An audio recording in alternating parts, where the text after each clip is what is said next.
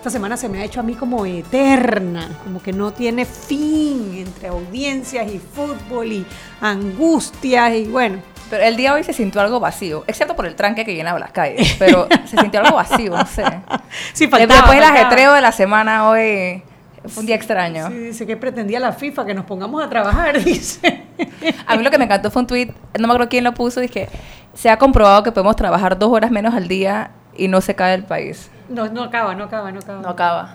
No acaba. Dos horas del partido, las dos horas de la previa, las dos horas siguientes al partido. O sea, que podemos decir más que dos horas. Ahí, si, no trabajamos, si trabajamos cuatro días a la semana, puede que el país pueda sobrevivir. Y cuidado que con el estado de ánimo, cuando vamos ganando, todo se resuelve. La, productividad. Sí, sí, no es, un, no es un tema de horas, sino de, de, de, de actividad, productividad sería la palabra. Bueno, hoy es día de peques y hoy tenemos de vuelta a uno de nuestros peques que habían abandonado el micrófono. Abandonado, nunca abandonado. Estuvo, ¿Cómo es que estuvo, estuvo de fiesta de parranda? ¿Cómo es que es el dicho? No estaba muerto, estaba muerta de, de parranda. parranda. Esa, esa, esa, esa. Pero no, muy contento de volver y, y- y siempre agradecido por la oportunidad que le dan, le dan a los jóvenes aquí todos los viernes de, de comentar un poco sobre la la ciudad, porque yo siempre he di- dicho que a veces a los jóvenes se les ve como que, ah, bueno, qué bonito, ¿no? Qué bonito tenerlos, qué bonito escucharlos y pocas, pocas personas les dan el valor por la capacidad que tienen de aportar. Y creo que este es un programa que lo hace y yo siempre estaré feliz de, de Y Hugo es uno de los original también. Sí, sí, sí, sí, Sí. sí, sí, sí, Tú eres de los primeros, ¿verdad, Hugo? Sí, sí, sí, 2015. 2015. La leyenda, Hugo Wood. qué rico, Hugo, qué rico tenerte por acá y espero que estés más seguido ahora que, que cambias de, de, De destinos. de destinos. De Ya nos contarás, ya Sí, nos contarás, sí, sí, ya sí, nos contarás. ¿Y tú, Camila, cómo estás? Bien, bien. Bien, ¿cómo va? Eh, ¿Bien chequeado? Eh, hoy, está, hoy estamos, nos tomamos el día libre. Hoy se tomaron el día libre. Nadie hizo Como nada el para mundial, como chequearlo. el mundial. Mucha gente se tomó al pecho el tema del día de libre del mundial. Sí, sí, sí. No, pero eh, fue una semana complicada, pero ya la otra semana ya volvemos.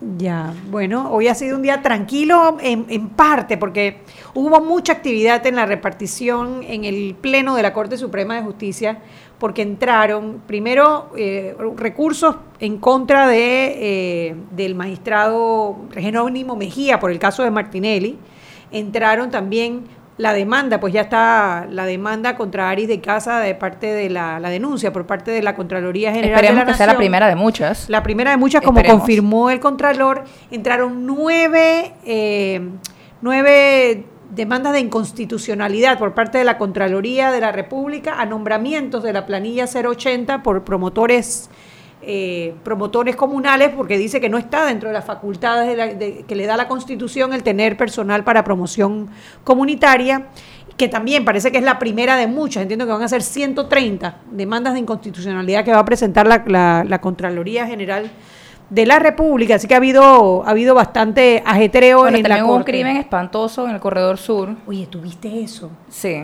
Como en las películas, dice que, que- que venía un carro negro y otro vino y le, le disparó y mató al No, y aparentemente encontraron grandes cantidades de dinero en el carro. en el carro del que murió. Sí. Wow. Bueno, Wow. una de las tesis de porque la inseguridad de esto- estos esta última semana, yo creo como semana, 10 días, no han sido muy favorables en términos de seguridad. Eh, y yo y varias veces he escuchado al ministro de Seguridad y al presidente Varela decir que, y no recuerdo cuál es la proporción que ellos dan, porque una gran cantidad del crimen en el país está, está eh, vinculado al tráfico de drogas. Y el tipo de crimen que vimos hoy me hace pensar que sí.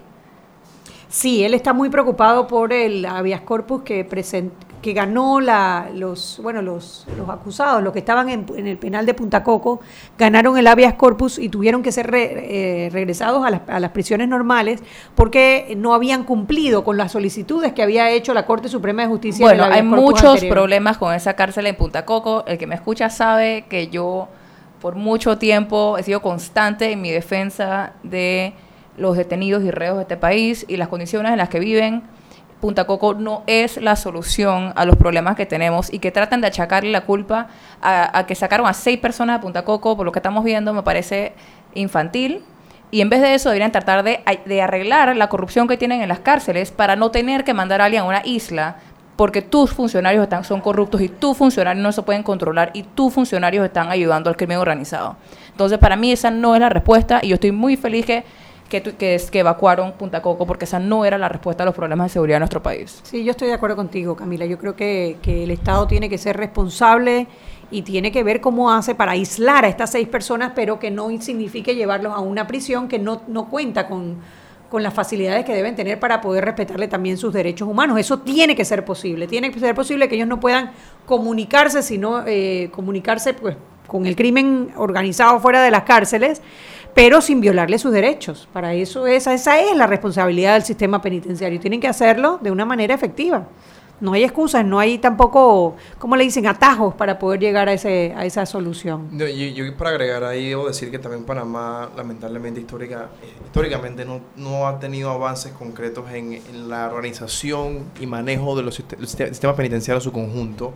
Y no fue hasta este gobierno que con la antigua ministra María Luisa Romero se le dio un poco de orden, primero dando una carrera para que haya incentivos para poder mejorar eh, el, sistema como tal y, y dos, estructurando tras una ley un poco cómo funcionaba el, sistema. Entonces debo decir que, eh, claro, eh, es difícil aspirar a que se puedan resolver los problemas eh, en un quinquenio, pero debo decir que hay mucho, mucho por hacer todavía. Sin embargo, también debemos reconocer que han habido avances importantes y, por ejemplo, mi aspiración optimista de que a futuro estos, estos casos cada vez van a ser, menores. Yo estoy de acuerdo, yo creo que María Luisa Romero hizo un trabajo espectacular, por lo menos primero viendo eh, el problema que existía y aceptándolo, admitiéndolo y haciendo un plan a cómo ir resolviéndolo poco a poco, pero el problema es tan grave que obviamente en una administración no se va a resolver.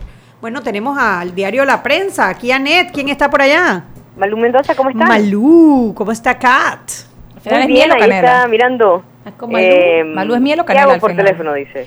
¿Cómo fue que tú sabes que después que colgaste ese día que estábamos diciendo de que fuera, de que te tenían que poner un condimento, claro. te, dijeron que creo que fue miel o canela? Ajá. No, no recuerdo. Eh, vamos a tener que volverle a preguntar a Ernesto para que Ernesto vuelva a poner el, condimento, porque sí te pusieron... Para que me bautice con un condimento. Para que te bautice con un condimento, sí es verdad. Recuérdanos, Ernesto, arroba sal pimienta PA, ¿cuál es el condimento de Malú? Que la tenemos en línea. Cuéntanos, Malú, ¿qué fue noticia el día de hoy? Bueno, eh, hoy entre lo más comentado eh, del diario La Prensa, pues obviamente esa nueva táctica de la defensa del expresidente Ricardo Martinelli, em, decir que él ya fue juzgado por el tema de, pinchazos, esa es la estrategia que está manejando su defensa ahora. Ahí en nuestra página web tenemos pues los detalles. Adicional a eso, eh, hoy se ha conocido que será el magistrado Oiden Ortega quien va a ser el ponente del recurso presentado por la defensa del el expresidente Martinelli. Eh, va a ser el, ponente en ese amparo de garantías constitucionales eh, que ha presentado la defensa de Ricardo Martinelli, eh, pues a quien se le sigue este proceso por presunta comisión de delitos contra la inviolabilidad del secreto y derecho a la intimidad y peculado. En este caso lo llamaron el caso de los pinchazos. Sí, oye, qué bueno que tocas ese tema, Malú, para hacer un comentario. Y no para el diario La Prensa, porque la prensa siempre es bien cuidadosa en cómo transmite la noticia. Muchos medios dijeron que se había admitido esa demanda, incluso hablaron de la que se presentó el lunes, que recusaba a Mejía, que también el ponente es el magistrado Zamorano. Los medios hablaban de que se había admitido y no es lo mismo que se reparta a que se admita. Cuando para admitirlo ellos tienen que revisar una serie de de, temas de forma antes de admitirla, pero ninguna de las dos ha sido admitida, ambas han sido simplemente repartidas a los, eh, a los magistrados que deben ver precisamente si cumplen con esos requisitos de forma.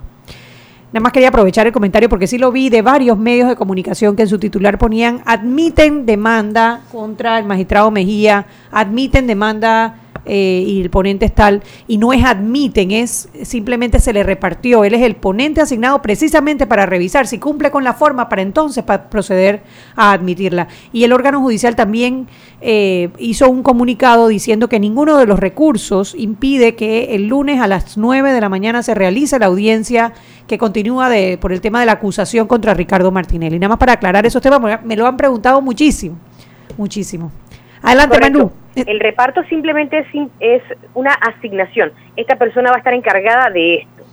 Es, es únicamente lo que se ha dado. Eh, y correcto, el lunes eh, continúa esa audiencia al, al expresidente Martinelli. Vamos a tenerla nosotros también en prensa.com. Excelente, Malú. ¿Qué más tenemos para el día de hoy? Bueno, hoy entre lo más leído, pues esa noticia que mm, tiene que ver con la Contraloría, la Asamblea Nacional. El Contralor Federico Humbert hizo su puso una denuncia ante el Ministerio Público, también ante la Corte Suprema de Justicia, denuncia al diputado Aris de Icaza, eh, él es eh, diputado por el partido Cambio Democrático.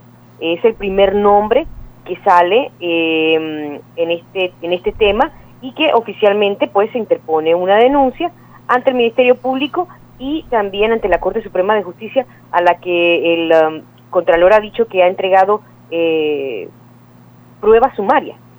La famosa prueba sumaria, el unicornio, el unicornio rosado. Bueno, porque ahí vi que decían que ya con la evidencia de los de los depósitos y de, los cheques que habían sido endosados, ya eso debería contar como una prueba idónea. Y como no lo sea, como no lo sea. bueno, la vez pasada rechazaron la denuncia del Contralor, entre otras cosas, porque no había ninguna prueba de que Yanivel Ábrego fuera diputada.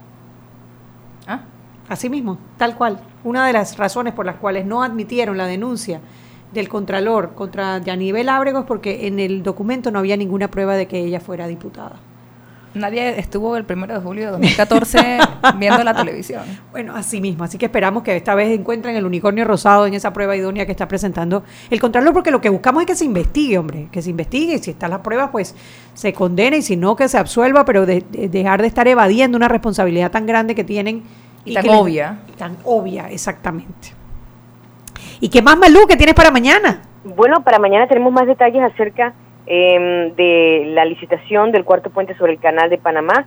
Em, un consorcio chino ha ganado la licitación.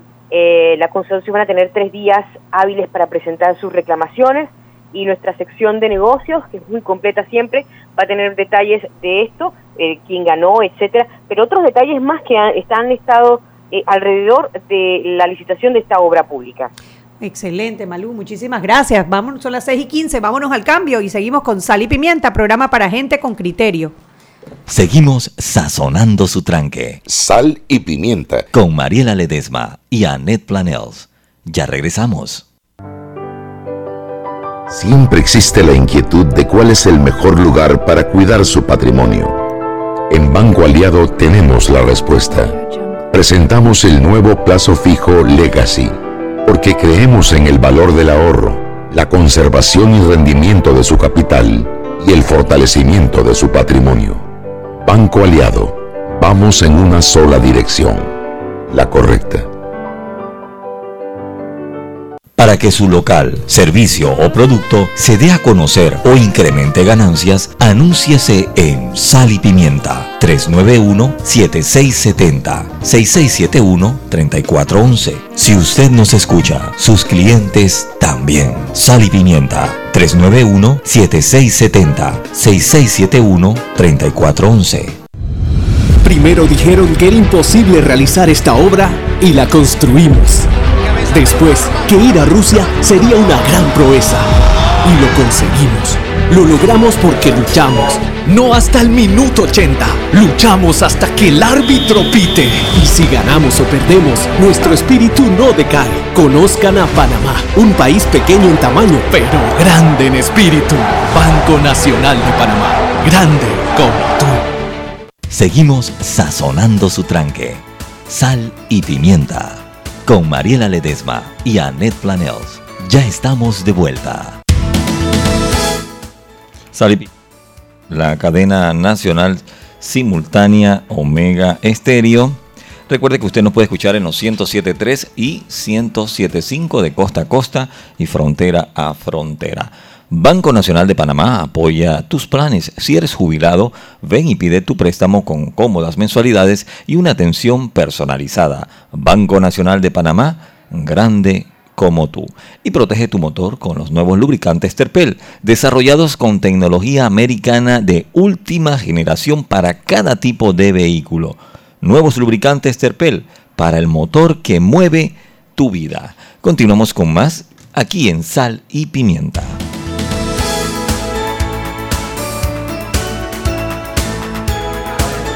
Y estamos de vuelta en Sal y Pimienta, programa para gente con criterio. Hoy estamos en Viernes de Peques, aunque esos peques ya se nos han crecido, ya no son tan peques. Aunque Mariela se ponga brava. Mariela estaba de viaje, Mariela se fue a la playa ayer con el aguacero. ¿Quién como ella? Sí, los Monsters van a la playa y hoy me mandó una foto tirada en la arena tuiteando. Así que, como los grandes. En, en lo suyo. Saludos a, a la Pepper. Ella no cree en el descanso verdadero. ¿Para, No, qué, para es qué? O sea, estando en una playa, ¿qué hace ella peleando con gente Para- en Twitter? Hay para gente que estar en Twitter es como un, un momento Una de catarsis. relajación. No, Una yo no catarsis. entiendo a esa gente, pero, pero para algunos es así. Bueno, a- eh, la última noticia que comentó Malú, antes de pasar al tema que decidamos al fin que vamos a tocar, es lo de la licitación del cuarto puente sobre el canal. Y eso eh, ha llamado mucho la atención porque el, el, la- el ministro Jorge Arosemena eh, primero habló con la comisión evaluadora y les dijo que no estaba de acuerdo con el informe. Rubén, Rubén. y nos Ru- mandó- Rubén Aros, eh, Ramón, Jorge. Ramón, Ramón Ah, Arosemena. Ramón, Ramón, Ramón, Ramón. Arosemena, ya estoy con... Todo lo malo que, yo estaba, Ya ¿por qué la ciudad María. saber, yo, yo estaba- ¿por qué la ciudad del saber está metida en la licitación del? Ay, No, no, no, saludos a Jorge Arosemena, que además es oyente de este programa. Así que ahorita me llama y me regaña. Bueno, bueno, eso te dice algo de lo ausente que ha sido este ministro, que nos acordamos de su nos nombre, a pesar, acordamos de su nombre. a pesar de que, mira, yo hoy fui a la conferencia de prensa del ministro de la Guardia, en el que ya anunciaron su, su renuncia y el informe de gestión, etcétera. El, 30 de ju- el 31 de julio. El primero de julio. Primero de julio. Entonces me senté con una periodista a hablar de, de, de quiénes van a quedar al final de los ministros originales. Y al final la lista es Roberto Roy, que nadie lo saca de ahí. eh, Marcela, Marcela Paredes. Me lo imaginé, tú sabes, ¿no? Agarrado del metro, de la puerta del metro así. que ¡no! Bueno, es que él está ahí por, por asuntos del canal. Ajá. a eso me refiero, asuntos del canal, pero también el metro, ambas. Eh, hay- nadie lo saca de ahí. Marcela Paredes, Educación. eh, Ramón Arosemena en el MOP. La canciller. Y ah, la- bueno, perdón, y la, perdón, y la canciller, ajá, que también es y vicepresidenta. vicepresidenta de la Isabel. República. Todos los demás, Todos se van. ha habido cambios o se van, o, o se habla de que se van con el caso Bueno, el, de... el ministro de Trabajo, el ministro de Trabajo está... Pero no, el que ministro no, porque de él, seguramente supuestamente va se va Sí, para pero hacer bueno, campaña. él sí, Ajá, entonces pero- Alcibiades Vázquez supuestamente también Política va a salir. también, sí. Eh, hasta el de Tocumen se fue, Dubois se fue también. Bueno, eh, ese no es un ministro, ese no es un pero ministro, sí. pero igual es una autoridad. Eh, y Jorge González, seguro. Jorge se González supuestamente se va para correr para alcalde de Raiján, creo que es. Ahora que sacaron al alcalde de Reyes. Ah, sí, qué conveniente. Y ¿quién me, quién me está dando? Ah, ya mencioné Alcibiades Vázquez. Ah, bueno, el ministro alemán. Emilio Senfris a lo mejor se queda. yo Bueno, pero. Emilio siempre no es original. No Endara fue la primera ministra de Ah, Ambiente en esta sí.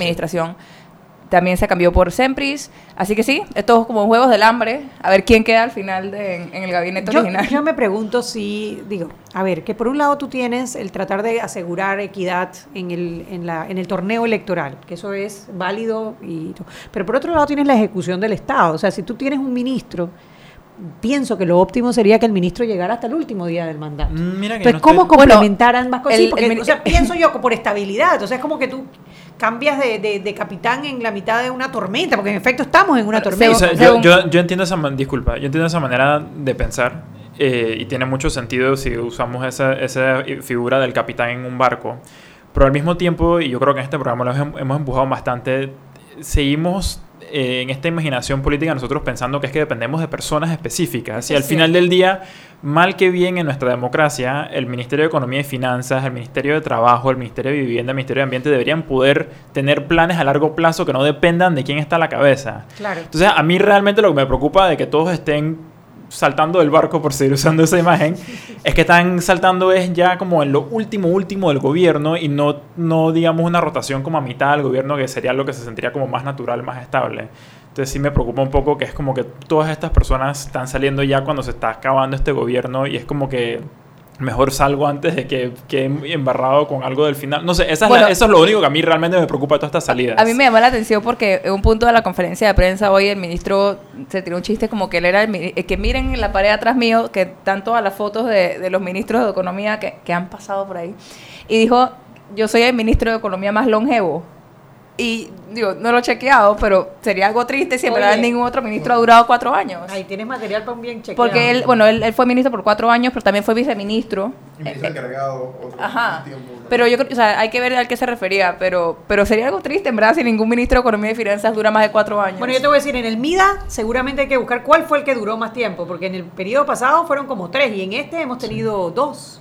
En este hemos tenido dos y Bueno, no se ve en, ese no lo en verdad sorprendente, y para regresar a lo del puente, es sorprendente que Arosemena haya, haya durado tanto. De todo el gabinete, en verdad, Y él no cuenta con mi simpatía, yo, yo creo que lo he dejado bastante claro a través de todas las veces que ha venido a este programa. A mí me sorprende que él siga ahí. Me sorprende sobremanera. Bueno, debe contar con todo el apoyo y la confianza del presidente de la República. Yo, yo, yo pudiese agregar, tengo la oportunidad de, de interactuar con, con varios de ellos y, y debo decir que muchos tienen un plan bastante claro y algunos hasta acuerdos con el presidente han tenido de decir, bueno, yo tres años, cuatro años por X, Y o Z. También el tema de la familia, debo decir que es muy fuerte porque en, ese, en esa posición la agenda personal tiende a, complicarse y perderse hasta cierto punto porque los compromisos du- durante las horas laborables son unos y post horas laborales, laborales son otros porque tienes que ir a conferencias, eventos, representación, misiones oficiales y puede llegar a ser bastante de- desgastante si no te preparas para, para hacerlo bien y más porque debe ser una conciliación familiar, una- decisión familiar, por lo cual a veces puedes pa- parecer que no, que irresponsable porque se van, tienen que hacer hasta el final. No lo voy a justificar, pero sí quiero traer a la mesa elementos porque también pienso debemos invitar o inc- incitar a que quienes escuchan y quieren aportar al Estado quieran de alguna manera sentirse atraídos para poder servirle a lo, a lo más alto de, de un ministerio. Y yo siento que necesitamos a los mejores hombres y mujeres ahí, pero también hay que entender que puestos de esa envergadura también traen consigo altas responsabilidades que a veces pueden limitar tus decisiones personales y la vida privada que se pierde sustancialmente porque estás en el escrutinio público constante y que los medios de comunicación están con los ojos encima tuyo todo el día. Entonces, lo digo, puede que con el tiempo algunos tengan más aguante que otros y es como la estamina, ¿no? Que, que un boxeador puede tener más tiempo que otro y yo creo que en los ministerios puede que pase también. Yo Sí, creo que es válido, muy válido. Pero también me llama la atención el tema de, de los funcionarios de carrera, que ahora con la carrera administrativa, etcétera, yo espero que veamos más gente saliendo de las instituciones, porque hay gente que te dice que ha estado en la Cancillería o en el MEF por 40 años y se quedan estancados en una posición, o sea, se llega un punto en que no, no logran subir más y son verdaderamente los que conocen la la institución y son entre los mayores apoyos que puede tener un ministro o un embajador, etcétera. Y yo creo que sí hay que trabajar para que esas personas tengan acceso a la, a la silla mayor. Porque no es justo siempre que les pongan a alguien nuevo y que, bueno, se vacía el puesto y ellos saben que no van a ser ellos. Entonces, a mí me parece que hay que considerar también que, que debe- en, el, fu- en el futuro cercano, a medida que vaya avanzando el tema de las carreras administrativas, podamos tener ministros que, que salgan del sistema de vez en cuando. Sí, precisamente, que- perdón, precisamente por lo que dice Hugo, porque como, o sea, a veces menospreciamos qué tanto trabajo implica realmente ser un, un- la cabeza de un ministerio, la cabeza de una autoridad. Entonces, con, con más razón, a veces vas a querer, pienso yo, tiene sentido tener a las personas mejor preparadas, que serían las que saldrían de una larga carrera dentro de la institución, en vez de no necesariamente un puesto eh, De político que, que, de- que entra nada más para la coyuntura. No, y, y cuando uno va a eventos, etcétera, uno siempre ve, o sea, el ministro no solamente una cara, obviamente, igual un embajador, pero a veces siento que está la percepción pública de que todo lo que pasa es culpa o gracias a ambas, Sí. en las buenas y las malas, del ministro o la persona. Pero, por ejemplo, hoy estaba en la conferencia y había por lo menos cuatro personas que estaban ayudando al ministro en diferentes cosas durante la conferencia. O la persona que le pasa un papelito con un número. Esa es gente crucial en el funcionamiento de nuestro Estado.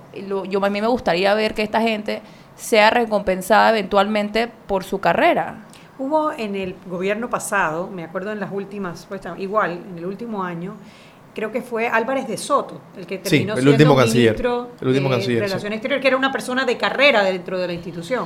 Bueno, no, él, es- él es abogado, que su especialidad es Derecho Internacional Público y Privado. Él, él no estaba en la Cancillería hasta donde entiendo, pero sí estaba vinculado con los temas Ah, eh, internacionales.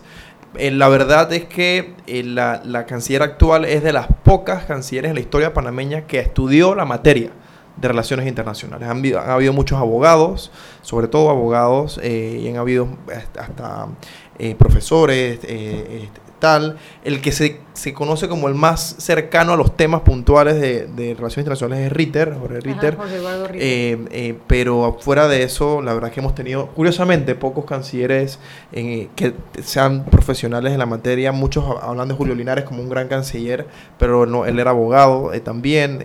igual, los del, los del gobierno pasado, que estuvo Rómulo Rux, abogado, estuvo Roberto Enríquez, abogado, estuvo, bueno, el presidente actual, que es ingeniero. En fin, es un- y es curioso porque en carteras como esa eh, se, se ve mucho. Yo creo que la cartera que más técnica históricamente ha sido es la del MEF, porque el tema de, de economía y finanzas más vale que sepa cómo, cómo se emite un bono El del ministro Estado, abogado. El ministro es abogado. el ministro eh, trabaja en una firma, pero no es abogado. no, ah, no, no es abogado. Trabaja en una, trabaja una firma, pero no. eh, Bueno, y él es el encargado en esa firma del- de, la, de la banca, casualmente de la banca multilateral y de inversión del banco.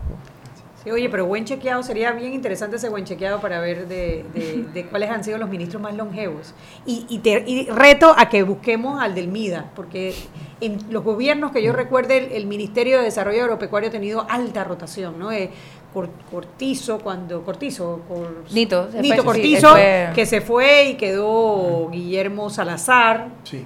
Eso fue en el periodo de Martín Torrijos. No, Sí. perdón, Sí, sí, fue sí, sí, de Martín Martín Torrijos. Torrijos porque Con Nito Mar- Cortizo sale para las negociaciones del Tratado de Libre Comercio. Sí. correcto, con Martinelli recuerdo nada más a Emilio, a Emilio Hubo un, un apellido Osorio que tuvo problemas después. con- Oscar Osorio, que tuvo eh, un correcto, tema con ese fue el PAN, tercero, exactamente. Y antes de eso estuvo Emilio, uy, se me acaba de se me acaba de escapar el apellido, que es un arrocero chiricano, y antes de él había otro, que era el de el de leche superior. O sea, tuvieron por lo menos recuerdo tres en el periodo de Martinelli. Y en este periodo Jorge Arango y posteriormente el que está ahora Carles. Digo, Jorge Arango desde el principio dije, dijo, yo estoy aquí hasta esta fecha y me largo. Y efectivamente llegó la fecha y dijo, chao. me voy. Y yo, antes de este bloque rapidito, quería comentar algo. Iniciamos hablando del tema del cuarto puente sobre el canal y el tema de, de Ch- China. Sé que eh, va a ir tres días por posible impugnación, pero creo que es digno de conversación hablar de cómo China rápidamente se ha estado involucrando en el devenir de la infraestructura panameña y eso creo que es digno de análisis Bueno, porque creo que no entendemos Tenemos dos bloques. mucho y bueno, Tenemos dos bloques. Sí, pero voy a agregar a eso que la, el- la compañía china que está parte del consorcio que ganaron son los mismos que perdieron en la línea 2 del metro, que es algo interesante de ver. Eh, China Tiene, son dos, son dos Harbor, CHC, el- me acuerdo, China el- Harbor, El, el consorcio. Es China Construction Communication Company y China Harbor Engineering Company. que- China Harbor era la que participó en la línea 2 del metro, que además ellos impugnaron la línea 2 del metro porque ellos, a ellos los castigaron por un método constructivo que según ellos era más rápido, pero que consideraron en la, en la, en la mesa no lo consideraron. Son las seis y media, vámonos al cambio y regresamos a conversar. Ahora sí, el cuarto puente. Seguimos sazonando su tranque Sal y pimienta. con Mariela Ledesma y Annette Planels. Ya regresamos. Siempre existe la inquietud de cuál es el mejor lugar para cuidar su patrimonio. En Banco Aliado tenemos la respuesta. Presentamos el nuevo plazo fijo Legacy, porque creemos en el valor del ahorro, la conservación y rendimiento de su capital y el fortalecimiento de su patrimonio.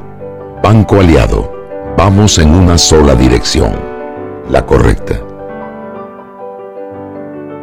Para que su local, servicio o producto se dé a conocer o incremente ganancias, anúnciase en Sal y Pimienta 391-7670-6671-3411. Si usted nos escucha, sus clientes también. Sal y Pimienta 391-7670-6671-3411. Seguimos sazonando su tranque. Sal y Pimienta con Mariela Ledesma y Annette Planels. Ya estamos de vuelta.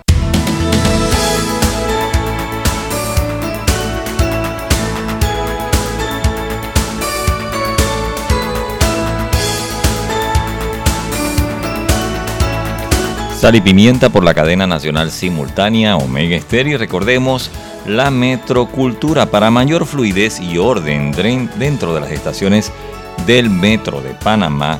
Recuerde circular siempre por la derecha en todas las áreas de nuestro metro. Será más rápido, organizado y seguro para todos. El metro de Panamá.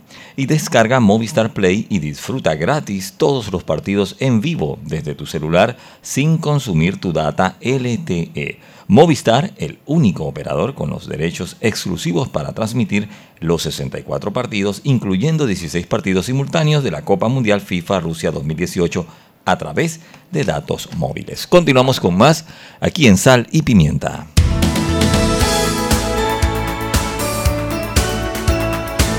Estamos de vuelta en Sal y Pimienta, programa para gente con criterio. Hoy viernes de Peques, el viernes de Peques. Estábamos a ver si ahora, Ahora sí, sí vamos a podemos hablar hablar de la licitación del cuarto puente por del cuarto puente sobre el canal. Eh, el, tema que nos tiene un poco confundidos y es lo que quisiéramos ver en la noticia ya más detallado mañana es que nombran una comisión evaluadora, que el presidente de esa comisión o el, el- el jefe de esa comisión evaluadora es Oscar Ramírez, el que era antes rector de la Universidad Tecnológica de Panamá, que fue también parte de la comisión evaluadora de la línea 2 del metro y del proyecto en Colón, que además es un ingeniero muy prestigioso, eh, muy conocido en temas de estructura eh, y con una, pues, eh, tiene una reputación, una muy buena reputación se enfrentan porque no están de acuerdo con los resultados y les dan más días para que revisen y la comisión lo que hace es decir, no, nosotros nos ratificamos en la evaluación que hicimos. En ese momento la evaluación, el mejor calificado, entiendo que era China Harbor, la misma que ganó, eh, disuelven la comisión y nombran una nueva comisión que no sabemos por quién está integrada. Esa nueva comisión eh, valora y en la valoración sale Dragados como primera. Dragados renuncia y queda nuevamente China Harbor. O sea, ahí hay una historia un poco interesante que habría que ver qué es lo que motiva toda esta, toda esta discordia, porque al final hemos perdido, qué sé yo, 90 días. eh, y al final el resultado fue el mismo que la gente de, de- de la primera comisión evaluadora había determinado. Podríamos ser caritativos y decir que esos 90 días se, se usaron para tener una segunda comisión que vuelva y revise a ver si realmente valía la pena y pues por casualidades de la vida el dragado se retiró, pero no sé, me parece, a veces tengo la impresión que el tema de la licitación pública hay toda una historia que queda pues detrás de la cortina que nunca, nunca nos enteramos de cómo es que se decide al final Este, este quién método- sale beneficiado. Sí, a mí lo que me preocupa es el método que se utiliza, el método de mejor valor con evaluación separada. Porque, ¿qué pasa? Si tú comparas las ofertas de Dragados, era por 1.800 millones, el precio de referencia era por 1.600 millones y la ganó China Harbor por 1.400 millones. Y hubo una cuarta compañía que perdió porque quedó en lo que ellos llaman riesgoso en 1.200 millones de dólares. Entonces, si se lo hubiese ganado Dragados, hubiéramos pagado 600 millones adicionales a lo que estaba ofreciendo esta compañía que quedó descalificada. Y queda descalificada simplemente porque el Ministerio de Obras Públicas define que el precio de referencia es 1.600 millones y que si estás 20% por debajo eres considerada una oferta riesgosa. Si realmente eso está siendo Hombre, si está siendo objetivo, si está velando por los mejores intereses de los ciudadanos, porque oye, con 600 millones a mí se me ocurren muchísimas obras que hacer. Eh, Bueno, el problema que pasó también con el metro. El problema es que, uso- es que yo podía esperar que igual nos iban a meter adendas por 600 millones de dólares, porque ya he perdido toda fe en que, to- que los contratos se hacen bien y que se hacen Bueno, calculando. estos son, estos son etcétera. contratistas distintos a, a los, a los, ¿cómo se llama? A los actores usuales. Sí, los Bueno, pero, usual pero, pero quienes hicieron, pero quienes hicieron la licitación no me inspiran confianza. Entonces, eso de tener el precio más bajo puede ser riesgoso no porque lo diga la calificadora, sino porque igual terminan teniendo que meter las adendas. las adendas y puede que terminemos pagando aún más que eso.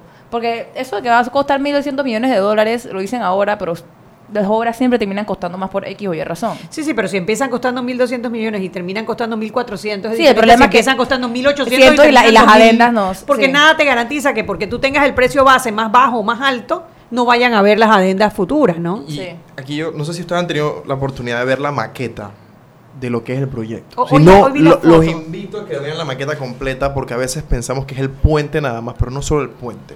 Desde la terminal de Albrook comienza, digamos, una especie de estructura de un, de un puente vehicular que te lleva. Si tú estás en la terminal de Albrook, te puedes ir directo a Reján. O sea, no tienes que pasar por Balboa, después cruzar para ir por día. Nada de eso. Te vas directo de. Subes por la terminal y vas directo por arriba hasta que llegas al cuarto puente. El cuarto puente te lleva a Veracruz y sigues directo hacia Arreján y luego Suena mágico. al oeste. Bueno, esa es la maqueta, no, no es una mágica, esa es la maqueta y esa Bello. fue, ese fue, el- bajo ese pliego de cargos es que se, se- en teoría se adjudicó esta, esta licitación. Dicho eso, que creo que es importante también que, que se sepa, este proyecto entra entre los cinco proyectos de mayor valor en la historia de la República de Panamá. Con la ampliación del canal, con las dos líneas del metro, este proyecto, eh, que 1.800 millones de dólares es el proyecto de infraestructura de, mayor eh, alcance eh, monetario que tenemos en la, en la historia panameña.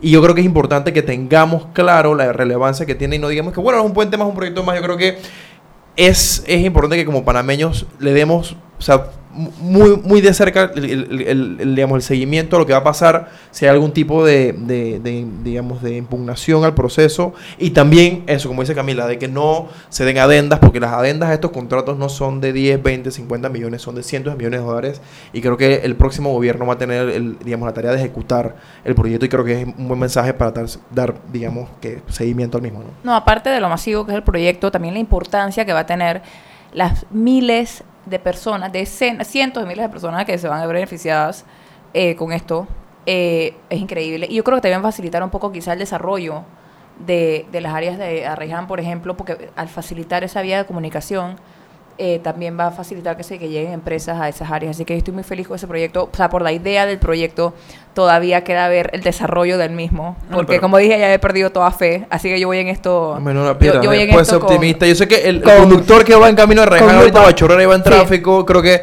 No, el proyecto, sonreír, o sea, o sea, todo lo- porque- o sea, ni- sin importar lo que pase, yo creo que, es, que eh, va a beneficiar gente. Lo importante es que se haga bien Sí, y sí. que se haga sin afectar nuestra cartera de manera innecesaria. Bueno, pero Eh, ah, no, pero mi pregunta iba a ser, ese, ese cálculo de los 1.800 millones de dólares, lo que sea, aparte de eso, ¿está el costo del metro o La línea por, la línea, Sí, la- la la- li- la el, el- línea- o sea, el pedazo de la línea del metro que va en el puente va ah, es un costo adicional o ya está incluido en ese costo? Yo entiendo que, el, que, el, que la, la línea del metro es aparte, es aparte del mismo puente. Entiendo que el puente es la infraestructura, eso, todo, el- toda la maqueta, y que, y que el- entiendo que, no sé si es un contrato separado, pero que no es lo mismo. Entiendo que no es lo mismo por- porque hay un tema, eh, hay un tema técnico que alguna O sea, o sea que va a estar la empresa china, el consorcio chino, trabajando en el puente, en la, o sea, como en, en el esqueleto, si lo queremos llamar así, y aparte va a haber una compañía haciendo al Sí, mismo tiempo la tercera línea del es metro. que acuérdate que el, el puente es puente vehicular. Y el puente vehicular va a tener como parte, digamos, conectada así, la, digamos, la, El espacio. El espacio para que corra el tren. O sea que, mm, o sea, no... Pero el tren tiene que estar incluido en el diseño del puente. Claro, entonces lo que Ah. yo me, me- me imaginaría es que la licitación de la, esa línea, de la, de, la, de, la, de la tercera línea del metro, va a tener que tener algún tipo de requerimiento de con los que, con, que tiene el puente, con los pliegos que tiene el puente. Pero van a ser dos proyectos separados sobre la misma estructura. Sí, exactamente. Es que de- me imagino que debe ser, porque eso debe tener unas especificaciones técnicas Sí. muy particulares con el resto del diseño Sí. de la línea 3 Sí. del metro, ¿no? Y que pues le dejarán el espacio y por encima pasarán la línea 3 del metro. Habrá que ver. No, Habrá y que ver. este- Sería interesante traer Sí. a nuestro, a ver si lo a conseguimos a, decir. a Sí. Ramón Arosemena, así lo traemos un viernes que esté Y Camila. Camila, y Camila, además, Y Camila lo- se lo enferma y. Camila venga sola y se... y se- Sí, que Camila aquí ha entrevistado ministros. Sí, sí. ha entrevistado ministros. A dos en este programa. A dos. A María Luisa. Romero, Romero ah, María Luisa Romero, a- cierto, cierto, pero no igual. No, No, no, no, no, no fue de la, de la misma manera las entrevistas, digámoslo así. Sí. Sí. Sí. Yo, yo creo para, nada más para cerrar el tema del puente, lo, lo importante eh, que se ha ido demostrando en este quinquenio es que no tenemos nada más que sentarnos a, a rezar y esperar que salga bien el puente, como nos podemos empoderar como ciudadanos y asegurarnos de que en efecto lo que ha salido licitado, seguir insistiendo y seguir asegurarnos de que en efecto eso sea lo que se nos entregue y que se nos entregue a un, a un precio decente. No, y que cuando sale una adenda, no sabes qué, ah, bueno, sale una adenda. ¿Qué significa esa adenda? ¿Qué incluye? O sea, este tipo de preguntas. Así que pregunta, ese, ese, ese, ese costo que incluye, el- va a incluir, van a- vamos a necesitar un costo adicional para el metro. ¿Qué significa eso? ¿Cuánta gente van a contratar? ¿Por qué los materiales están costando más? ¿Quién es responsable porque el, el costo inicial haya estado mal calculado? Es importante que estemos encima, Y- y porque al final pasó- es nuestro dinero. Y así como pasó con la ampliación, que si al final hay un tema que el Estado esté dispuesto a pelear por los mejores intereses del Estado si hay un encuentro con los contratistas. O sea, al final realmente la licitación está hecha y podemos especular mucho sobre ella, pero lo importante es que lo que se licitó y lo que se pactó entre el contratista y el Estado se cumpla y se cumpla en buenas condiciones. Yo, yo quisiera agregar como una de las ventajas de que sea una empresa, un consorcio chino, el que se gane la licitación de que, digo, vamos a ver qué es lo que pasa. Tampoco es que va, va a ser un, un- un- un proyecto espectacular porque es chino. Pero quiero decir que el efecto colateral, a mi, a gusto, es positivo por tres razones. La primera, porque vamos a ver una forma diferente de gestionar en una ingeniería en Panamá en un proyecto de esta envergadura, porque, nuevamente, ampliación, consorcio liderado por Italia y China, modelo italiano, eh, digo, italiano-español. Eh, las dos líneas del metro, con Odebrecht Brasil principalmente. Y ahora vamos a tener, digamos, un modelo diferente, asiático, chino, y creo que eso va a dar una capacidad instala- instalada interesante en nuestros ingenieros y todo el personal panameño que se va a emplear para la obra. Eh, como segundo punto es ver el manejo de la gerencia china de esta, de esta empresa en los avances del proyecto, eh, los que han tenido la oportunidad de estar en los procesos de avance de las obras. Odebrecht tiene una ha tenido una forma muy específica de presentar los avances, de gestionar los avances. Eh, también en la ampliación tú po- podías ver a los gerentes de del consorcio y tú notabas un tipo de manejo. Creo que va a ser interesante también eso. Y como tercer punto, eh, pensaría que puede ser un caso buena práctica para Panamá, que si nos va bien con empresas de este tipo, que más empresas asiáticas liciten en Panamá. Que uno de los grandes problemas es no tener opciones para tener mejores obras, es que empresas con credibilidad, con tecnología de punta, Experiencia. licitar, porque no confían en el sistema. Y creo que estas empresas tienen sobra credibilidad y si les va bien, pienso que dará un buen mensaje. Es que has, dado, has, has traído un tema importantísimo. Esta es la primera obra de infraestructura después de la ampliación del canal, que no se la ha ganado de Brecht. Y esto no solamente para las empresas chinas, empresas americanas, empresas europeas, que se entusiasmen de ver que aquí puede haber eh, licitaciones eh, abiertas y que se puede construir eh, en un- una nueva forma de hacer negocios con el Estado, ¿no? Y que pues ojalá hayamos superado esa etapa de que los negocios en infraestructura se hacen solamente a base de, con base a, a, a coimas, a coimas, ¿no? Que es lo que, que después salió con todos los escándalos de Brecht, es verdad, no había caído en cuenta en eso, es la primera empresa grande o, o proyecto grande de infraestructura que no se gana Odebrecht, es más, ni siquiera participó Odebrecht. Vale, vale. Sí, Vale, bueno, vale, hasta- a estas alturas creo que es peor para su imagen. Pero bueno, parece que se está reestructurando. eh, Sí, sí, ellos... hay, muestras claras sí. de que, de que está. eh, no solo en Panamá, en Perú y bueno, en el mismo Brasil. Y parece que, que quieren como que ganarse la confianza nuevamente. No, no solamente Sí, que quieren, tienen un mandato Buena suerte. de los Estados Unidos con un auditor interno que los está haciendo hacer eh, cosas interesantes que ojalá todas las empresas contratistas eh, este, estuviesen sometidas a ese tipo de escrutinio eh, en temas de transparencia. Incluso es una especie de ISO 9000, pero para eh, buenas prácticas de, de- de- de evitar el bribery, de... de- Coima, la coima. La coima, la Sí, sí. coima. Bueno, pero al final la credibilidad Sí, muy es, duro, es muy duro difícil de, recuperen. de- de reconstruir. Sobre ver- todo hasta que no veamos consecuencias de la información que dieron. O sea, hasta que los panameños no veamos que realmente la información que ellos proveyeron para, el- para las investigaciones de corrupción tengan resultados específicos, condenas específicas, recuperaciones de dinero específicas, muy difícil va a ser que los panameños volvamos a confiar en una empresa por más ISO 9000 que... Y déjame decirte algo, nadie se cree que fueron 59 millones de dólares. Nadie. Quizá para una persona, pero yo no me creo que fueron 59 Bueno, millones de en hecho, las total. investigaciones en el Ministerio Público son por mucho más de 59 millones. Entonces, ya, ya empezaron mintiéndole a los Estados Unidos. Son las 6 y 45, vámonos al cambio y de regreso al último bloque de Sal y Pimienta. Seguimos sazonando su tranque Sal y pimienta. con Mariela Ledesma y Annette Planels. Ya regresamos. Siempre existe la inquietud de cuál es el mejor lugar para cuidar su patrimonio. En Banco Aliado tenemos la respuesta. Presentamos el nuevo plazo fijo Legacy, porque creemos en el valor del ahorro, la conservación y rendimiento de su capital y el fortalecimiento de su patrimonio. Banco Aliado, vamos en una sola dirección, la correcta. Y aquí vamos en el metro. Esta señora se acerca al botón de abrir la puerta. Lo va a apretar. Y ahí mismo le cae el central. Claro, que tenga paciencia. Hay que esperar a que se encienda la luz verde. Seguimos acá en la estación del metro. Aquí viene este. Se está acercando al botón rojo de frenado de urgencia. ¿Qué hace? Lo va a apretar. Muy mal, muy mal. Y muy bien la intervención del árbitro. A este le sacan la roja. Y mira a este. Se va a bajar a los rieles. ¡Qué locura! ¡Qué locura! No, no, no. Roja clarita. ¿Cómo se va a bajar a los rieles? Fuera de juego, señor. Sigue las reglas de comportamiento del metro. Son para tu seguridad y para que el metro siga avanzando como te lo mereces. Metro de Panamá. Lo bueno avanza. Seguimos sazonando su tranque. Sal y pimienta. Con Mariela Ledesma y Annette Planels. Ya estamos de vuelta.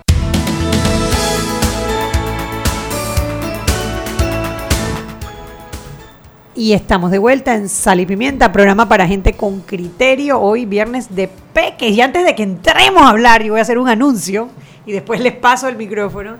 El evento de Rompamos el Silencio. Eh, hi- hicieron su, su segundo evento esta semana y la verdad que fue un éxito rotundo. Más de 500 personas asistieron a escuchar conferencistas de la talla de, eh, de la talla de Bali Maduro. Maduro, estaba también Susana de León, Pedro es que me- Vargas. Pedro Vargas, eh, Sanz Llorán, Javier Sanz Llorán, Xavier Sanz Llorán y dos, eh, dos testimonios de vida de dos personas que han sufrido, eh, ya sea por familiar o por, por, por experiencia propia, temas de salud mental. La verdad que si usted tiene eh, interés en conocer más sobre esto, si a usted ha vivido con un familiar o en algún momento ha tenido ideas de suicidio, se siente deprimida, eh, lo- yo les recomiendo personalmente, yo fui a la primera y fue excelente, hay que romper ese tabú, eh, hay que romper ese tabú que hay detrás de las enfermedades mentales, que son tan enfermedades como lo puede ser una diabetes, como lo puede ser un cáncer, hay tratamiento, pero hay que hablar, hay que pedir ayuda. El lunes, desde las siete y media de la noche, va a haber otra, eh, otra, otro evento de estos. Esta vez va a ser en la Universidad Santa María la Antigua, en la USMA. El costo es de 20 dólares, un poco más económico que los otros, pues porque es en una universidad. Pero todo el dinero va a a... Fundación Relaciones Sanas, que son fundaciones que se dedican esto a, a- a fomentar eh, esto, ¿no? La, la, La visibilización. La visibilización de un tema tan Y la importante. prevención.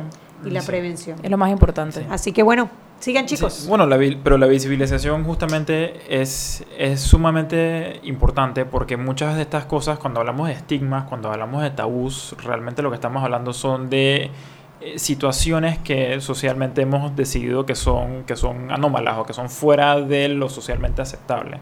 Y por eso es precisamente tan importante darles visibilidad, darles a estas personas oportunidades de saber que no están solos, que no son los únicos que tienen estas experiencias de vida. Y más importante también yo creo que es prepararnos al resto de saber cómo lidiar con una situación.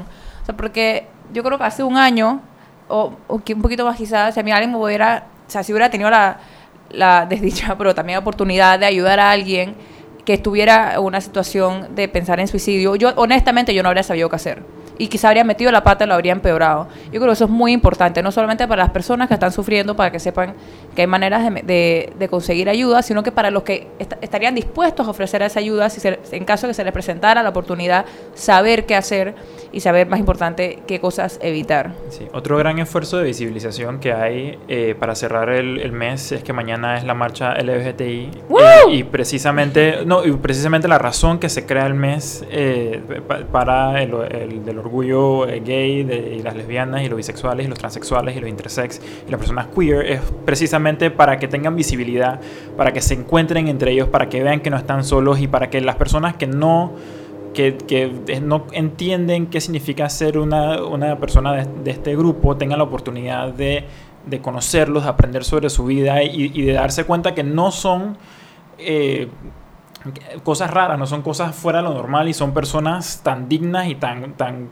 que se merecen tener una calidad de vida como, como todo el resto de nosotros. Entonces, eh, bueno, sí, la marcha LGBTI mañana sale eh, de San Felipe y es como el gran cierre de este mes, que es justamente para darle visibilidad a toda esta comunidad de personas que por mucho tiempo eh, y todavía de cierta manera la seguimos marginalizando socialmente. No, y ahí también hay estigmas y estereotipos que romper, porque la gente jura que, que toda la gente de la comunidad, todos son, en inglés está la palabra flamboyant, eh, pero o sea, que todos usan, que que todos usan plumas, Fla- que todos usan flamante, flamante. que todos usan plumas y que todos tienen escarcha, y bueno, está esa gente, pero también están los doctores, abogados, madres de familia, padres de familia, que uno se los ve en el parque, y que uno trabaja con ellos y que son personas igual que nosotros, que ese- yo creo que ese es el mensaje más importante. eh, y es que, no- es- no- que no tienen por qué estar escondidos, que tienen la misma cantidad de derechos de estar en la sociedad con nosotros y participar en el día a día y de poder eh, caminar agarrados de la mano en el parque igual que cualquier persona lo podría hacer, eh, que cualquier persona heterosexual lo podría hacer. Así que mañana 3 de la tarde el mapa lo pueden encontrar en Twitter si, si lo buscan, en, en todas las redes creo que lo he visto. Eh, sale 3 de la tarde en San Felipe. Creo que el sitio donde em- empieza es en un lugar llama Malibu Sports, creo que se Ma- llama. Malibu Spirits, sí, Malibu de San Spirits, Felipe, eso. en calle 12 de San Felipe. Ajá, así que vayan. 3, de la tarde. Sí. Diviértanse.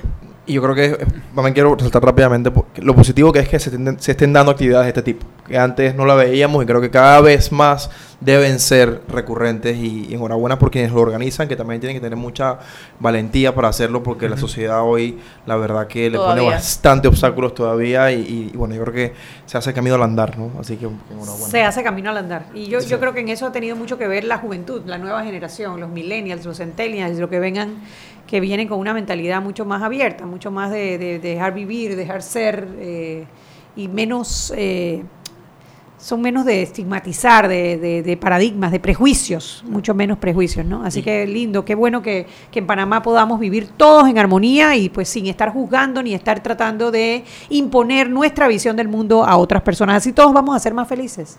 En esa línea de, de millennials y, y juventud quiero, quiero compartir eh, que el miércoles se dio lanzamiento del Pacto Ético Digital en el Tribunal Electoral, un evento maravilloso y me encantó, lleno de juventud, lleno de, de- de- de ganas de demostrar que se puedan hacer unas elecciones éticamente, con transparencia, porque puede ser positivo, puede ser dinámico sin tener que calumniar o injuriar a las personas, que, que- que se mantenga sobre todo la veracidad de la información en las redes. Creo que es el principal mensaje que da el Pacto Ético, de que todo lo que tú publiques tengas alguna fuente que te permita hacerlo y que, y que se trate en este torneo electoral de evitar, eh, digamos, vulnerar la moral de las personas sin ningún tipo de fundamento. Eso me gustó muchísimo, sobre todo porque hubo muchos jóvenes participando, firmando el Pacto Ético, que quien no lo ha firmado en pactoeticodigital.com entran y hay eh, una forma muy fácil de, firmarlo. Y debo decir que estuvieron jóvenes que están participando en, la Copa Nacional de Debate, que es un proyecto que está buscando formar el pensamiento crítico y a jóvenes de todo el país por primera vez en la historia en, la técnica de debate que históricamente solo estuvo eh, accesible a jóvenes de la capital, de colegios privados y bueno, esto en el marco de un proyecto que, casualmente eh, se va a hacer lanzamiento oficial el próximo lunes en el Tribunal Electoral y que en todas las provincias del país y las comarcas van a haber una, va a haber una competencia que va a definir a quién, es- quién es el ganador de cada, de cada provincia para luego en agosto definir quién es el campeón de debate en Panamá y bueno, estamos muy contentos de, de promocionar eso. Tercer que- año de la Copa. Tercer año de la Copa, que, que la verdad que ha sido un evento maravilloso. Y este año eh, los temas son relacionados al torneo electoral. Van a estar debatiendo sobre si el financia, si las campañas políticas deben ser financiadas por, con recursos del Estado o no. Ese es el tema de las provinciales y después, bueno, vamos a estar anunciando los siguientes temas que indudablemente va a dar mucho de qué hablar. Yo, yo quiero decir solamente que tanto el Pacto Ético como la Copa Nacional de Debate demuestran que por lo menos el Tribunal Electoral está muy a la vanguardia de los retos que implican el, el- el nuevo contexto en el que vamos a tener elecciones eh, en este siglo XXI y, yendo hacia adelante. Y, y la verdad que en ese sentido hay que felicitar por lo menos el interés en, en seguir eh, viendo el tema de las redes, porque esa es la nueva, yo siempre lo digo en este programa, esa es la nueva plaza pública en la que se debaten las ideas, en la que se, se dan los choques eh, de propaganda política y donde tenemos que tener mucho cuidado en cómo manejamos la información. Y precisamente por eso también es muy valioso empujar a las nuevas generaciones a debatir, a pensar críticamente, a, a ver cómo manejan las informaciones que reciben. Pero es muy importante también no, no estar en- bajo la ilusión de que las redes son el universo de este país. Porque, hay- es más, la mayoría de mis amigos, eh, no, no- hay mucho, yo tengo muchos amigos que ni siquiera tienen Twitter y que no están muy informados de, de siquiera quién es el Contralor de la República, etcétera. Entonces, me parece importante que no nos quedemos, que no nos quedemos en, las redes, eh, sino que también tenemos que hacer el esfuerzo de, hacer- de- de llevar esa información a la calle, a las personas que no, que no tienen tantos recursos, quizás que usualmente son los más vulnerados en términos de clientelismo y de, y de manipulación y de, la- y- y de los que la gente más se aprovecha en el periodo de campañas. Y es por eso que me encantan proyectos como eh, la Copa Nacional de Debate. Curiosamente todos en esta mesa hemos participado de una manera u otra en ese bellísimo proyecto que Hugo Wood, siempre lo voy a felicitar por ser el instigador de tal Bueno, él y, él y Iniciativa. la Asociación Panameña Sí. de Debate, Sí. en Sí. general. Sí, porque hay, hay, hay- mucha gente ahí, felicidades Virginia, Paula, tanta gente, Sí. milagros, que eh, es increíble el trabajo que hacen por estos chicos, eh, dedican su tiempo, o sea, sin ningún tipo de remuneración. Eh, y es un proyecto hermoso. Yo el año pasado, los tres, Anet, Alfredo y yo fuimos jueces, y es increíble como dentro de un mismo fin de semana, no solamente ver chicos de, de todas las regiones educativas, eh, cómo se van mezclando y van creando eh, amistades, sino que tienen la oportunidad de conocer la ciudad, que muchos de ellos nunca habían venido a Panamá, y también el crecimiento que tienen eh, durante el fin de semana. Yo que o sea, aquí fuimos jueces en varias rondas, a veces uno veía a unos chicos en su primera ronda y de nada los veía en la semifinal y el crecimiento que uno veía nada más en 24 horas era impresionante y así se está forjando eh, líderes para el futuro en todo el país y verdaderamente es uno de los proyectos, las mejores cosas en las que he estado involucrada en mi vida. Qué linda, gracias. Yo- ahora que dices eso, recuerdo que el que ganó el al mejor debatiente el año pasado, Fre Frederick Kiel de Chiriquí, se ganó una beca para estudiar una licenciatura en China. De verdad. Gracias al proyecto. Wow. Y yo- esos son, esas son las oportunidades que Las nosotros puertas que buscamos. se abren, Eso, o sea, claro. solamente demostrar Le esa cambiaron la vida capacidad de talento muchacho. que hoy Ay, día nuestra felicito. estructura académica de las escuelas no, no, no, no nos incentiva a eso. La capacidad de, de, de, ¿sabes? de analizar críticamente, de escuchar, de, presentar un punto, ser, eh, de sintetizar ideas. O sea, hay muchas competencias que hoy día la escuela no los da, que el debate te los da, o actividades extracurriculares, como el debate te da, que, que yo siento que entre más podamos llevarla a los jóvenes, creo que más talento va a florecer. Y bueno, eso es un ejemplo. Hoy día... eh, digamos, este coordinador año- también, ¿no? este Él es año- coordinador. él- mira lo bonito, que se ganó ese premio, se va a China, pero antes, este año es uno de los que está entrenando a los pelados de Chiriquí para que participen en la Copa Este. Y dejando legado en su escuela. Dejando Así legado. que Qué belleza. La verdad que yo lo felicito por esa iniciativa de ASPADE, de, que, que salió de, de los clubes de debates de donde todos ustedes surgieron, ¿no? Y a mí me da mucho gusto ver cómo todos esos muchachos que han participado en esos debates, uno los ve ahora eh, tratando de entrar a la vida pública, como candidatos a diputados. Hay varios que son can- salidos de precisamente esos ejercicios de debate. Entonces están incidiendo en los futuros líderes de esta nación. Eh, a mí no me queda más que admirar del, del trabajo tan lindo que hacen Hugo. Ahí está, me imagino, Virginia, está, ¿quién más está Ana allí? Patricia Ana Fonseca. Patricia Fonseca, Mira Fernanda Mónica Cortizo, Crespo. Mónica Crespo, eh, Mira, Milagros y Rosa Brooks, eh, un grupo maravilloso, o sea, somos más de 50 voluntarios que, que estamos viven el debate, lo todo. tienen en la sangre. Sí, sí, sí. No, pero es que no hay nada como ir a a hacer las visitas y ver el potencial que hay en estas escuelas La y que, uno, y que uno nada más ruega que de una manera u otra uno se quede ahí. Porque muchas veces se queda. Es increíble pensar en todo el potencial que fue malgastado en este país porque no se le dio la oportunidad a chicos de escuela pública o, o de algunos de los rincones de nuestro país de poder desarrollar este potencial. En serio, ese el potencial existe y es importante darle visibilidad, tanto que hemos hablado en este bloque, a estos chicos eh, y, que, y que también eh, las universidades y las escuelas se, se pongan las pilas y, y si ven a nuestros pelados, les, eh, si son graduando, les ofrezcan quizá eh, una, una pasantía o universidades que los vean y digan yo te quiero becar un 50% o dar beca completa. Eh, por ejemplo, Helen, que es una de las, de las chicas de Herrera del año pasado, que también fui de ella, ella la vi como coordinadora de Herrera. este año, o sea, esa retroalimentación. Y es importante porque eso crea identidad también en las escuelas, o sea, el sentido de pertenencia. Así que sí, uno de los mejores proyectos y el que se quiera sumar también, conta- ah, pónganse en contacto con Hugo Wood porque hay muchas maneras de ayudar, es un proyecto Mucho. enorme y así que súmense porque es importante luchar todos por un Panamá que debate. Exactamente, y más porque el domingo cambia la asamblea y esa es la tribuna donde deberíamos tener el mejor debate del país, que creo que estamos un poco lejos, pero bueno, creo que esos son como los momentos que nos deben impulsar a promover que más actividades como El, esta el centro de debate nacional por excelencia en la asamblea. Y no se pierdan este domingo a las 8 de la noche el programa A Debate por Eco TV, donde van a estar nuestros peques Alfredo Berguido y Hugo Woods. Hablando de China, curiosamente, así Hablando que de China. Aprendan un poco antes de, de la, de ver la- el cuarto puente sobre el canal. Y el domingo son las elecciones en México y todo el mundo piensa que va a ganar López Obrador. Tocamos todos los temas. ¡Qué bárbaro! Nos vemos el lunes en Sal y Pimiento, un programa para gente con criterio. Chao, chao. Hemos presentado Sal y Pimienta. Con Mariela Ledesma y Annette Planels. Sal y Pimienta. Presentado gracias a Banco Aliado. El mundo nos escucha. Omega Stereo.